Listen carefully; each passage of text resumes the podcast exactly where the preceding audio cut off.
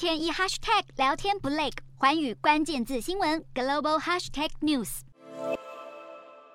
美国国务卿布林肯刚访问完南非、刚果、卢安达非洲三国，整趟行程期间一直不遗余力强调，不逼非洲国家选边站，又一边指责俄罗斯跟中国以大欺小，不断扰乱世界和平。